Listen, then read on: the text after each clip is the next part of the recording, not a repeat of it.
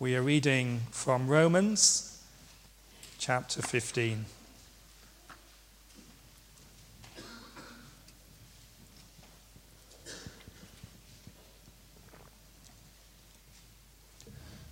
Beginning at verse 1.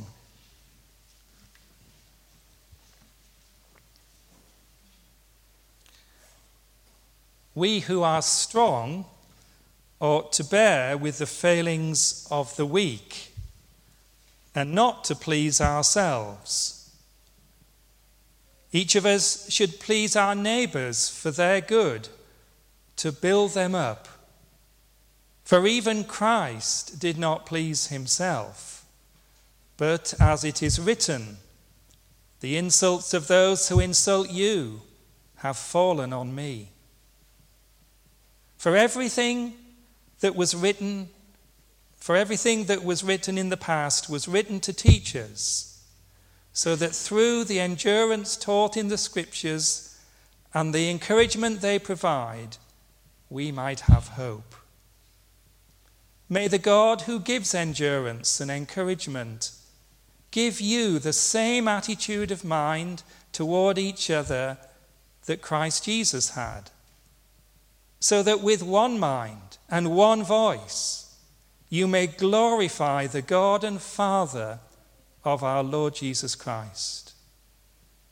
Accept one another then, just as Christ accepted you, in order to bring praise to God. For I tell you that Christ has become a servant of the Jews on behalf of God's truth so that the promises made to the patriarchs might be confirmed, and moreover, that the Gentiles might glorify God for his mercy, as it is written.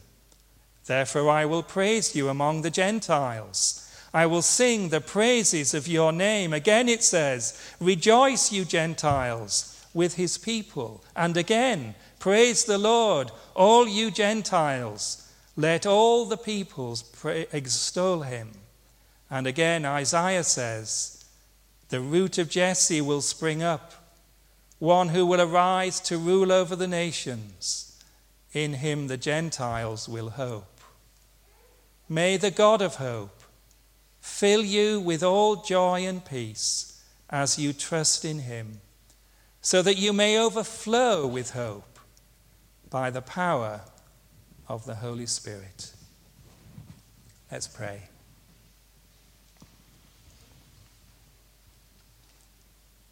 Lord, may we, even now in these few minutes, experience your word as alive and active, pure milk that nourishes our lives, that bright light from heaven that guides our path. For your glory we pray. Amen.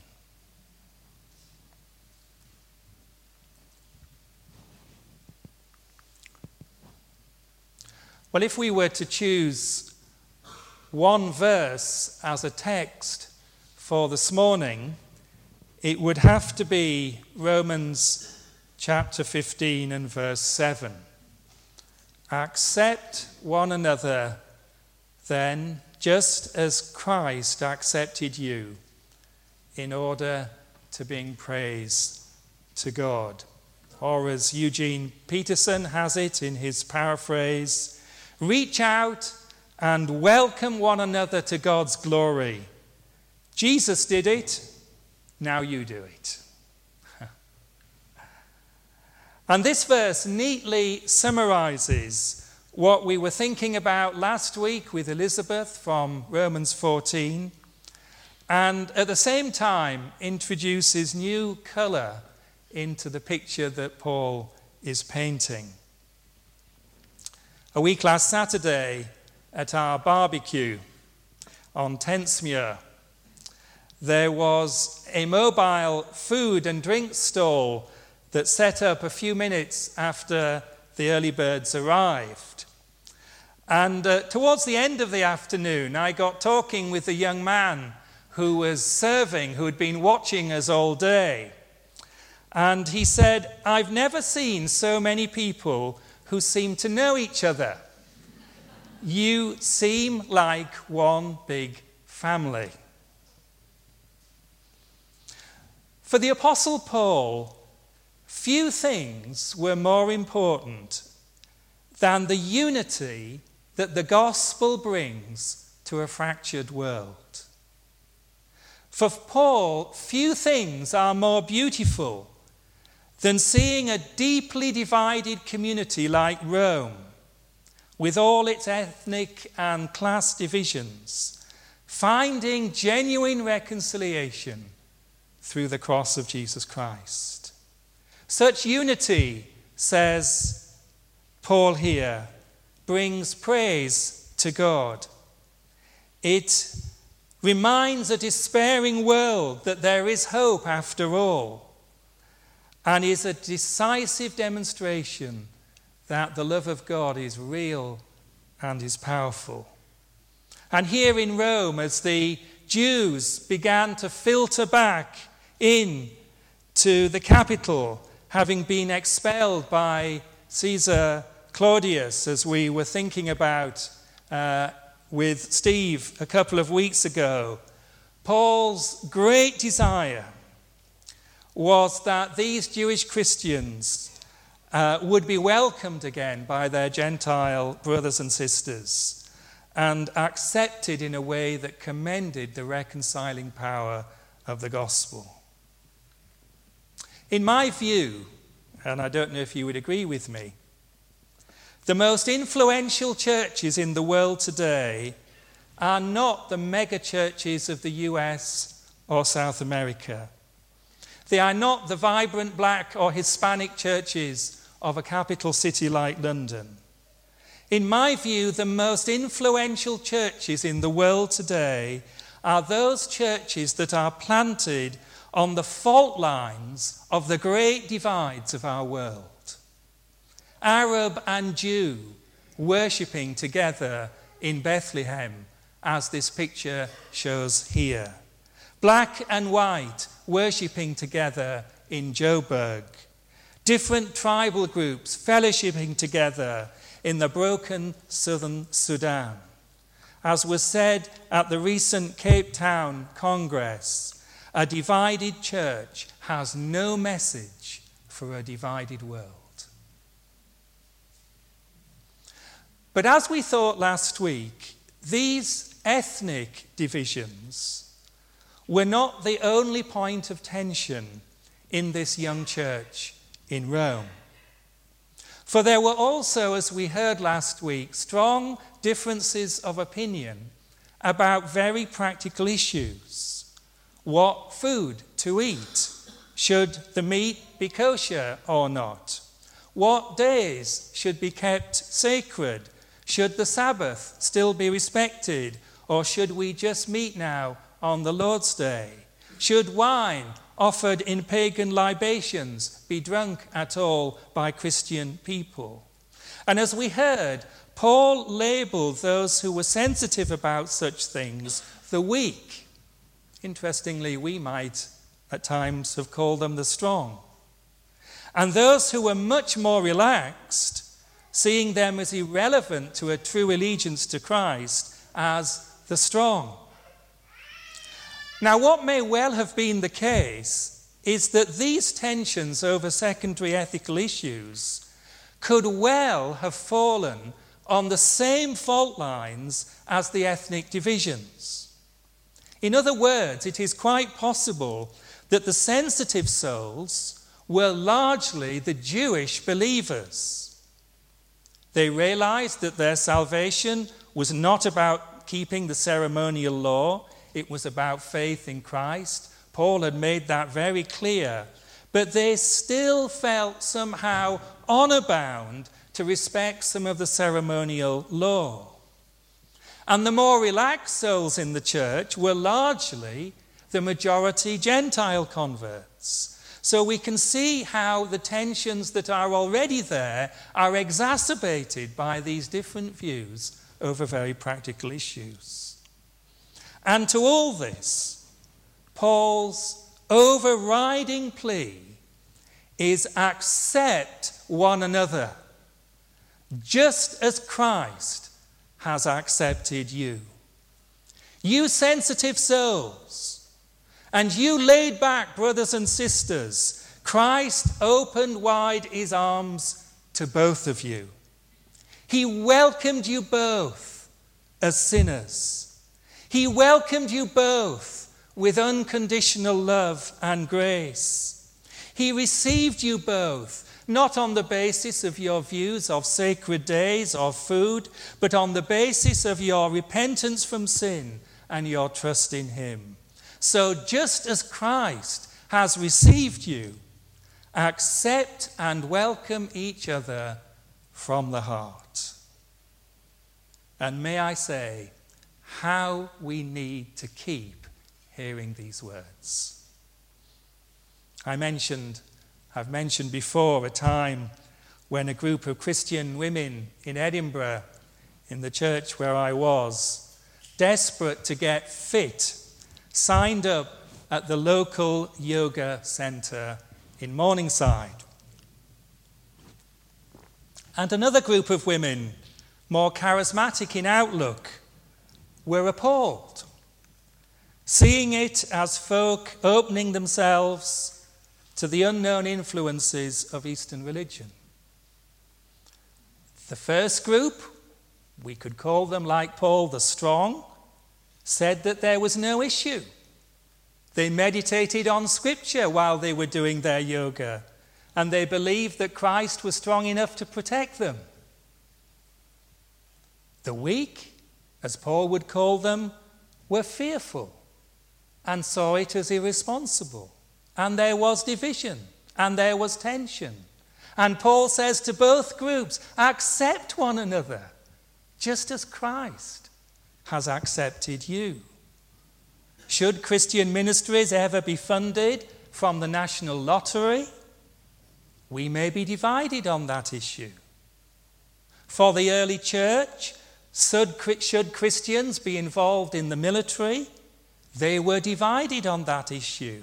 Accept one another, just as Christ accepted you. But now, as we come to chapter 15, Paul builds on all that he has been saying. And he's now very much coming to the climax and to the conclusion of this long letter. And his words, as I guess you saw, have a much more celebratory and prayerful feel to them. And essentially, Paul gives depth to his argument in three striking ways. And these are the ways I want to think about just for a few moments before communion. And the first is that Paul brings into clearer focus the example of Jesus himself. If you have your Bible open, look again at the first three verses of Romans 15. We who are strong, notice he includes himself with the strong, ought to bear with the failings, literally the weaknesses of the weak, and not to please ourselves. Each of us should plead our neighbours for their good, to build them up. For even Christ did not please himself, but as it is written, the insults of those who insult you have fallen on me. Christ did not please himself. Who was more free from taboos and restrictions than Jesus of Nazareth? Yet who was more careful to bear with the weaknesses of others? Everything about Jesus, from his willingness to leave the glory of heaven to the laying down of his life in death, was about thinking of others. Jesus chose to feed a ravenous crowd of 5,000 and more rather than enjoy a few days of retreat. Jesus often, it seems, forfeited a good, cozy night's sleep so he could intercede for others. Jesus risked gross misunderstanding in order to minister to people like the prostitutes. Jesus chose to spend time with tax collectors and sinners rather than protect his own reputation. See the words that Paul uses, quoting Psalm 69 9 to sum this up. The insults of those who have fallen on you, God, have fallen on me. And Paul encourages us to follow this example of Jesus. Look at verse 5. May the God who gives endurance and encouragement give you the same attitude of mind towards each other that Jesus Christ had. We who call ourselves strong, we who get irritated over the oversensitive scruples of others, the onus, says Paul, is on us. We are not only to show respect, but we are to curb our freedom where it is necessary so that we don't offend. It may weary us, it may annoy us, but like Jesus, we are not here to please ourselves. I love the words of the late F. F. Bruce, a New Testament scholar, where he says, Never has there been a Christian more emancipated from unchristian taboos and inhibitions than the Apostle Paul. So completely free was he that he was not even in bondage to his emancipation. Of course, dialogue and robust debate is right and healthy. But Paul says at the end of the day, you strong, stop going to yoga if it seriously affects the spiritual well being of your weaker brother or sister. You know, we all think of unity as something wonderful, as something warm and fuzzy. But I guess if I've learned anything over the years, true Christian unity is always morally demanding and is always cross shaped. There is no unity in the Christian church without the crucifixion of our egos.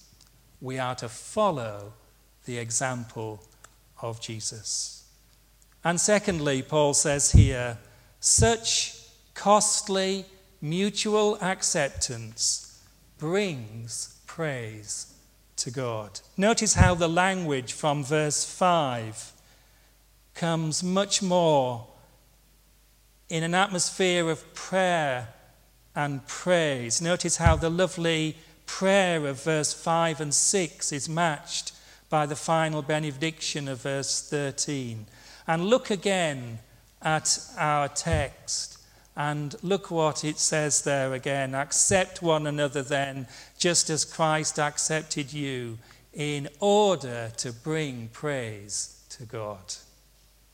Living in harmony brings praise to God. A few weeks ago, many of us were helped by Janice Ross, recalling as part of a testimony about fasting the heady days of the charismatic movement in the 70s and the 80s. And I recall those days too, as many others here will. Sadly, as well as much joy, there was often tension. The divide between those who claimed they had come into a new experience of the Holy Spirit and those who hadn't. Progressives and traditionalists both not getting it right. And the irony was that in the charismatics' right quest for more lively worship, and they certainly were not just to blame, the very lack of harmony dismantled true worship. It is unity that brings praise to God. How good it is when brothers and sisters dwell together in unity. Notice at this point on from verse 8, Paul moves almost imperceptibly back to talking primarily about the division between Gentile and Jew. And so, verse 8 is a model of brevity. It almost sums up the whole book of Romans. For I tell you that Christ has become a servant to the circumcised, to the Jews, on behalf of God's truth, so that the promises made to the patriarchs might be confirmed, and moreover, that the Gentiles might glorify God for his mercy. Christ, says Paul, came from Israel, the true servant of the Jews, fulfilling all that was promised to historic Israel through Abraham. But that promise also reached out to all the nations, to the Gentiles.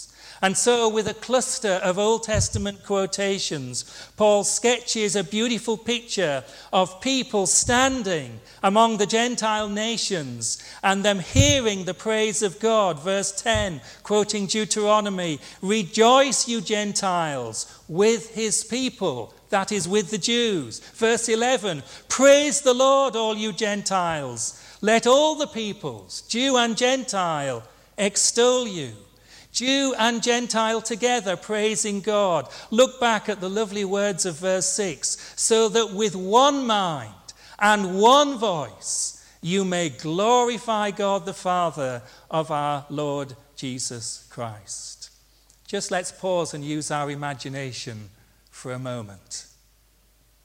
Imagine a small group of Gentile believers in a Roman house church a mixture perhaps of slaves and artisans, sitting together perhaps around a candle in the upstairs room of the home of Priscilla and Aquila, singing a hymn, recounting what they've been doing that day, praying for one another, and then reading this part of Paul's letter to the Romans. And as they read Romans, this part, not in chapters in those days. They recall together, as this little group of Gentile believers, the painful and sad episode a few years ago when one of their Jewish brothers, let's call him Andronicus, had a furious argument with them about how careless they were in drinking wine that had been used in a pagan ceremony and how they'd enjoyed no fellowship since that day. And how reading this letter, this little group of Gentile believers decide that week they're going to find Andronicus and they're going to forgive him and ask him to forgive them. They're going to accept one another, for Christ has accepted us. And together they praise God. There is something beautiful about diverse groups of people living together in harmony. It is worship, it is praise to God. This week I was watching a TV program about two Australian astrophysicists who have seen further into space than any other human being. They're brilliant, giant Magellan telescope has achieved what no one else has achieved. And as they looked at the pictures on screen, you could see how satisfied and how pleased they were. No one has ever seen as far as these scientists. And I want to say to you this morning that nothing pleases God like seeing the reach of the Son's atonement. There are few more moving moments when very different people abase themselves under the cross and eat together around the Lord's table. This is true worship. Finding our acceptance together in the Lord Jesus. And finally and briefly, such mutual acceptance spells hope. Look how liberally the word hope begins to appear in this section. It's there in verse 4 as part as an aside about the importance of scriptures, the scripture that provides hope. Look at verse 12. In him the Gentiles will hope. And then twice in this beautiful doxology. May the God of hope fill you with all joy and peace as you trust in him, so that you may overflow with hope by the power of the Holy Spirit. Why suddenly this theme of hope? Well, of course, it's not new to the letter of Romans. Romans 5 to 8 is all about hope. But here it is, it seems to me, in the context of this acceptance and unity of the church. I well remember Bill Hybels of the uh, Willow Creek Community Church uh, having as a tagline, the church is the hope of the world. And I used to think, no, no, it's Jesus who is the hope of the world, not the church. But Romans 15 says we are both right. God indeed is the God of hope, but his people, the church, are to overflow with hope. Why? Because in Christ, in Him alone, our sin has been dealt with and our enmity with each other has been nailed to the cross. The thick love that we thought about with Elizabeth last week has been poured into our lives by the Holy Spirit. Nothing can separate us from that love, referring both to our relationship to God and our relationship to those who are in Christ. The church is the first fruit of a new humanity. The church is a pilot scheme of heaven. There is nothing like it. This morning, as we come now to communion, we are a community of hope. We defy the world. A depressed, broken, defi- divided world, we defy it because of the unity and the gospel and the grace that is ours. Let's pray together.